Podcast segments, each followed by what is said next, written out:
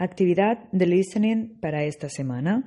Lo que te voy a pedir que hagas es que encuentres mm, artículos o podcast o eh, cualquier o las noticias, cualquier cosa que sea hablado. Puede ser radio, vale, sobre un tema que tú ya conozcas. Cuando hablamos de noticias, por ejemplo, suele ser bastante más sencillo porque una misma noticia que hemos escuchado en nuestro propio idioma es bastante más sencilla encontrarlo en inglés. Pero también puede ser, y te aconsejo que sea, sobre nuestro tema motivador, algo que no te esté dando información nueva.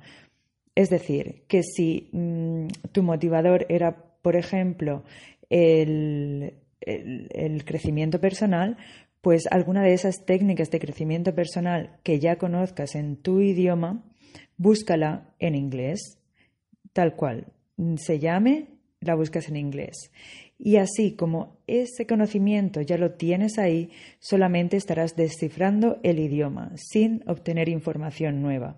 Y así podrás conseguir que todo eso se vaya almacenando con más facilidad en tu cerebro. Así que esta semana proponte cada día encontrar un audio de cualquier tipo que te ayude a eh, entenderlo gracias a que ya conoces la información.